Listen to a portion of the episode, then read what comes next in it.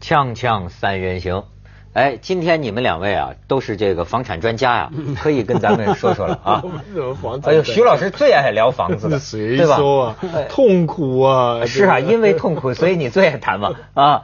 家辉也是嘛啊，对香港的这个房产一直是我是房产赔本专家，买一栋赔一顿啊。那倒是最近因为香港是很热门的那个那个情况嘛，政府出招了嘛，而且是重招。哎，我给你播报这个新闻啊，因为这个新闻啊，我这几天纷纷听我北京的那些个有钱的朋友向我报告，你知道吗？因为他们哎，错过时机我跟你说，我亲眼见到啊，香港哎被我这个社会主义中国，嗯。呃，当然咱们都是中国了哈，呃一步步是怎样占攻占的，你知道？攻占资本主义香港。对，就沿着半山呢，对沿着半山呢。过去半山住的是些什么人？我一个都不认识，他们也不会看我一眼。但是我跟你讲，哦，现在你常常去将来半山我可以常常去半山，因为我在大陆交往的这些个非富即贵的朋友们，哦已经这两年内一个一个一个一个圈着半山一圈了，你知道吗？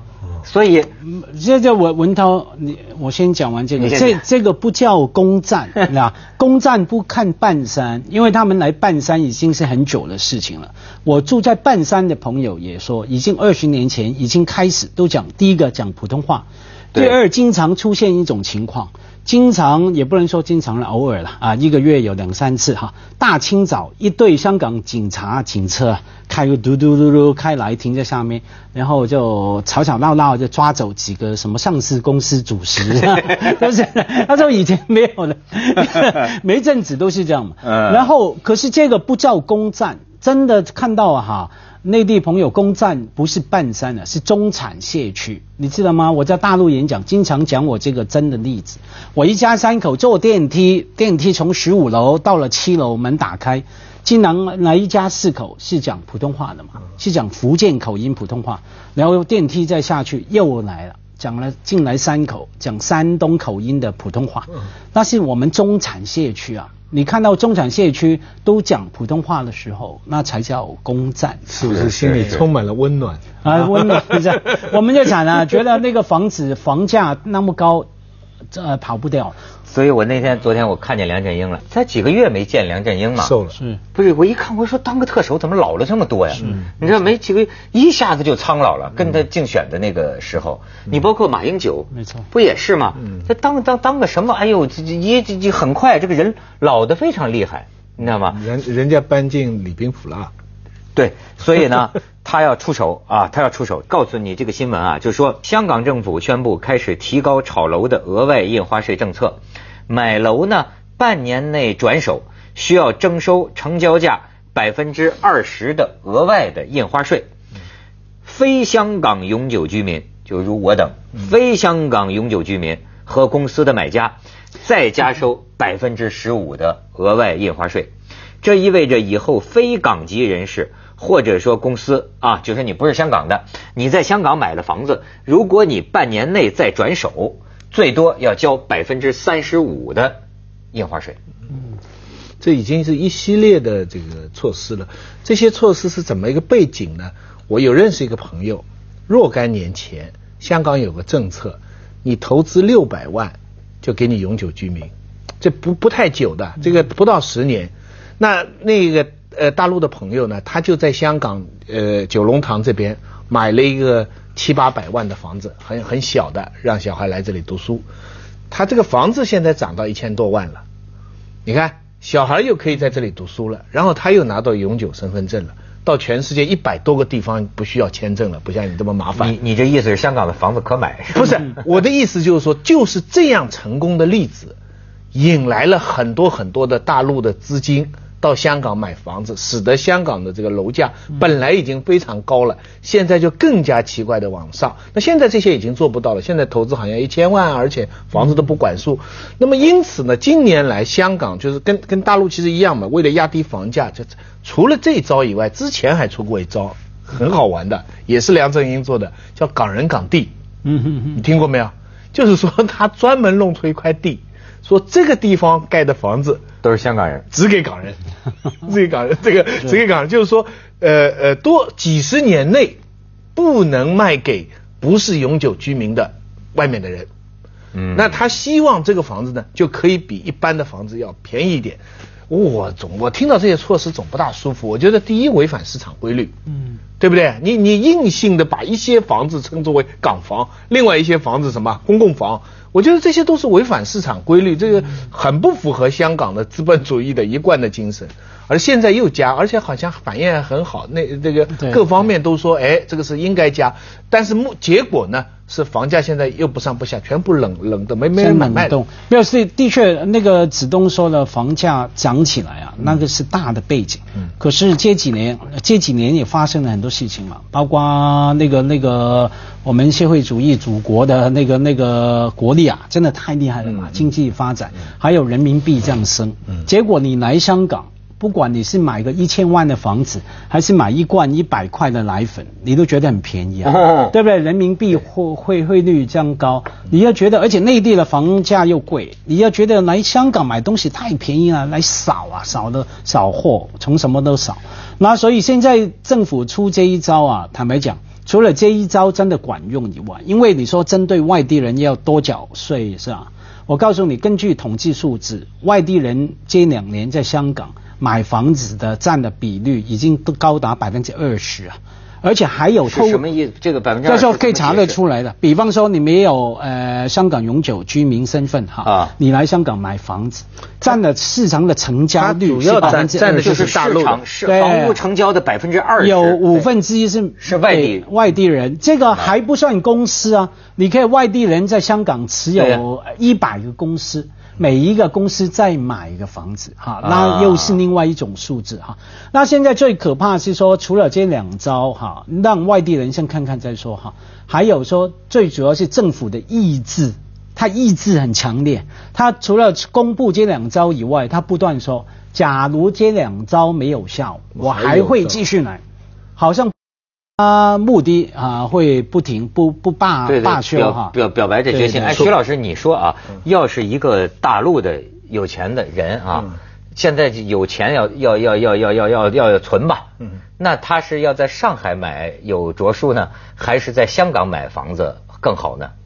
从目前来说呢，能在香港买房子的人呢，他一定北京、上海、深圳都已经有房了。对，他们那个基本指导就说要继续投资的话，他基本指导思想就是不想把钱全部圈在一个制度里边。现在有钱的人，他想留安全通道，哎然后你最合算当然是买到西班牙去，买到意大利去。可是那个语言呐、法律啊各方面不熟悉，又享受不到，所以你一到香港来，这个房子就等于是一个现金。等于一笔钱，因为他们根据过去几十年的历史经验，知道在香港这个房子虽然跟那个房子的实际的面积比是非常荒唐的，但是它好像一种货币，它就算有时候会跌，但它也会升回去。嗯，所以你有一千万丢在那里，你就跑不了，不亏的哎，不亏的。嗯它又不像美国那么风险那么大，所以而且它还有实际的好处，比方说它有一些呃家人比较多啊，这个需要比较多啊，等等等等。所以很多人，我觉得他们最主要的一个原因是资产的多元化。内地的一今天合法的东西，明天可能不合法；今天我得势，明天可能落势，所以有很多人这样赚。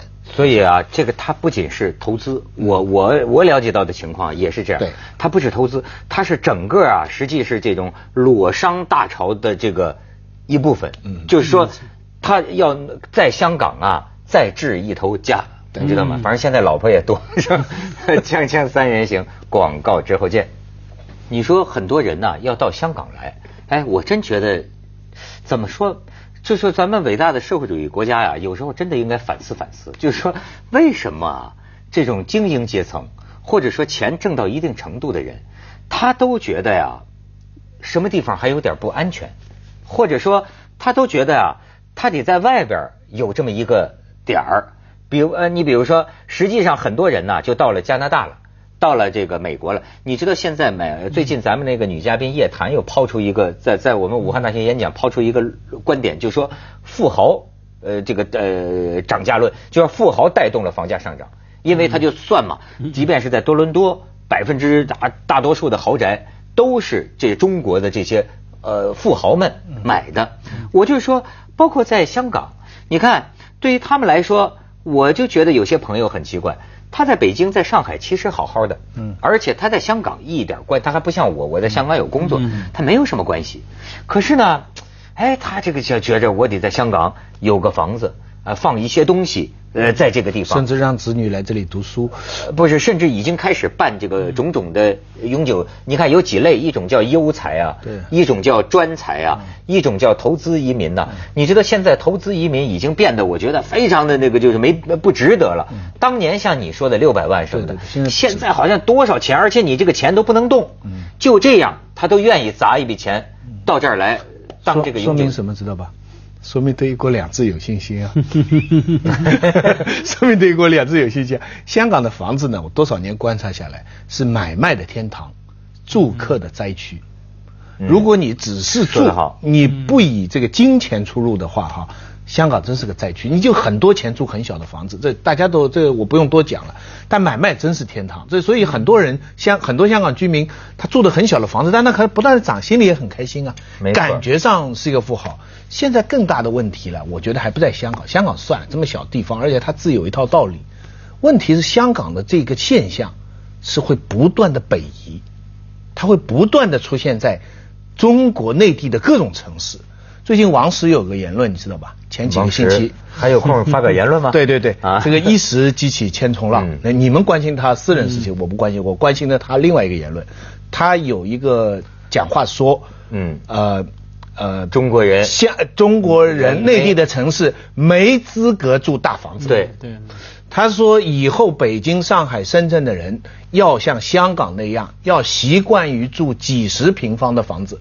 结果后来有人，当然很多人很愤怒跑出来说，但后来有人替他解话说，只是用词不妥，他大概不应该说没资格，而应该说没条件住不起。他的意思就是说，你既然上海、北京这样的城变成国际大都市了，而所有国际大都市，尤其是市中心的房价都是非常贵，都是像香港、伦敦这样的价钱，真是像曼哈顿，那也是香港这样的小鸽子笼啊，就比方在纽约。换句说，你在一个年轻的大学生，你到个城市打拼，你这辈子别想住超过一百平方的房子。嗯，他这个话也许是真话，但是对中国很多人心里打击。你说你现在假如是一个事业很成功的年轻人，你刚结婚，你在北京。你现在人家跟你说一辈子都不能超过一百平方，你说你这个，你对他那就住远一点，可是远一点啊。对，可是说，因为说起来，王石这个说这句话也是常识嘛。嗯，就是每一个城市都是这样。城市是什么意思呢？就是它有很好的发展的机会，对不对？你愿意交换哈？我把我住的生活条件交换一个机会，就因为这种疑问，我经常问一些内地来的学生啊。他们在来香港读完本科也好，读完九个月的硕士课程，留在这里工作。我看他们住在那种汤房啊，小小的房子。我说你家里是干嘛？我家里在上海有一个一百平米的房子，两百平米的房子。我说你干嘛不回去呢？他说我在这里香港有机会。哈，他以为他有机会，这是一个交换。每个城市都一样，上海、北京、广州玩玩这种游戏，就会到二线、三线的城市就这样玩。所以当王石讲这种常识，而大家反应好像不舒服、很惊讶的时候，其实不表示王石有什么了不起。表示大家常识太低了，嗯啊，这样都看不通、想不透，这早就知道的事情。包括对人家离个婚是吧？这么大反应，这都是常识、常识问题。对对，常识问题。但我就是这种对常识理解不通的人。嗯，我就觉得中国吧，不管怎么样，你是社会主义国家吧，你不能完全用资本主义这套道理来做吧。嗯，中国大陆地方这么大，盖房子还是第一要为了人民住吧。不能把它变作一个投资的手段，投资手段是第二位的，人民的居住是第一位的。如果有可能走到像香港这条路，那我们就应该及早的防止这条路。你把中国城市里的人都逼得一辈子努力奋斗，只能住几十平方，我觉得这不是我们国家的富强之路。就算我没尝试，我仍然坚持。但是，但是啊，就说呃，世界上这个中心大城市啊。的中心城区啊，可都是这样。对，但是那都是资本主义啊。没有哎不是子栋子栋这样咱学资本主义还没学好呢，咱们不是世界上要要要做的，我们要走出一条自己的路吗？我们付了其他各方面的代价了，我们在这方面还不能拿回一点本吗？我我觉得在这个政，而且我们地方这么大，就相对来说地方大，就是往外面发展的你这就好比说纽约地方大不大？但为什么曼哈顿这个？你知道曼呃曼曼曼曼哈顿现在推出什么十平米全球设计师啊去设计？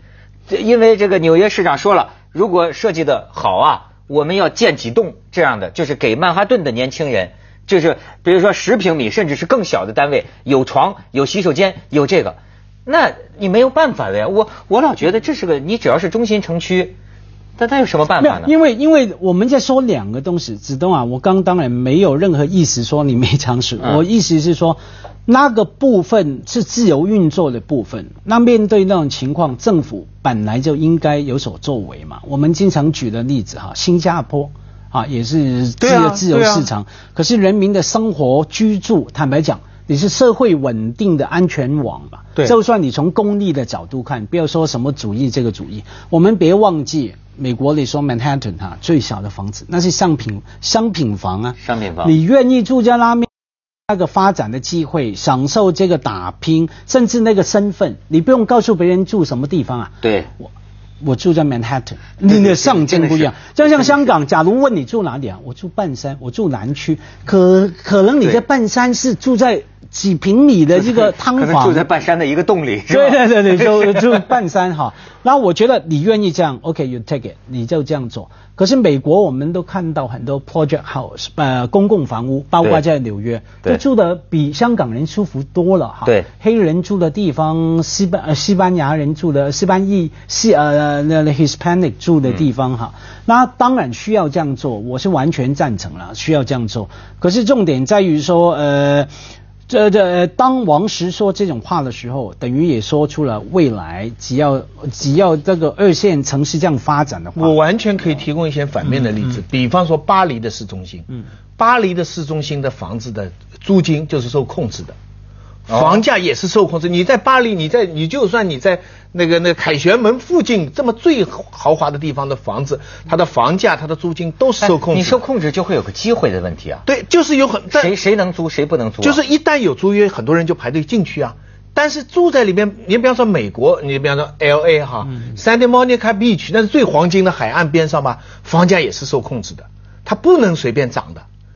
就是说，并不是说所有世界上的大城市都一定是唯经济的走向像纽约这样的，像香港这样的。我们去伦敦，伦敦的房子没有香港贵，各方面都比香港好。伦敦的很多公园照样陈列在那里，并不完全按照金钱的规律。更何况中国的所谓的金钱的规律，后面还有很多政治的规律，还不是纯粹的经济的竞争。所以我们一开始就避开。我们为什么一定要走香港这么一条对中国人来说是一条死胡同的住宅的道路呢？哎，弄得现在我都没法在香港住。锵锵三人行，广告之后见。你看香港人这种动物啊，他们已经到了，但是动物啊，就是人都是动物。呃，对他们就是说跟大跟我们大陆人的思维完全不一样。你比如我们公司的人就讲啊，他讲的是。比如同样的价钱，他说：“你看，香港人一跟你讲经验呢，就是我这些年是怎么慢慢慢慢换房子、换房子，换到一个好房子。然后他教给我，因为你看要依着我呀，同样的价钱，我说我喜欢清水湾，我觉得清水湾这个无敌海景，我哪怕住个村屋我也喜欢。对，他会告诉你啊，他说你同样的钱。”是清水湾那里是风景好，他说，但是我要在这个这个太古广场啊，是这个金钟这个地方，如果买的话，我先买一个便比较便宜的。他说这样的房子是什么呀？随时出手，你不用等的，几天就有，或者说你只你要想出手的时候，你只要比当时的市价稍微低一点儿，对吧？低个几百块钱，低个一千块钱，马上就出手，所以这就可以。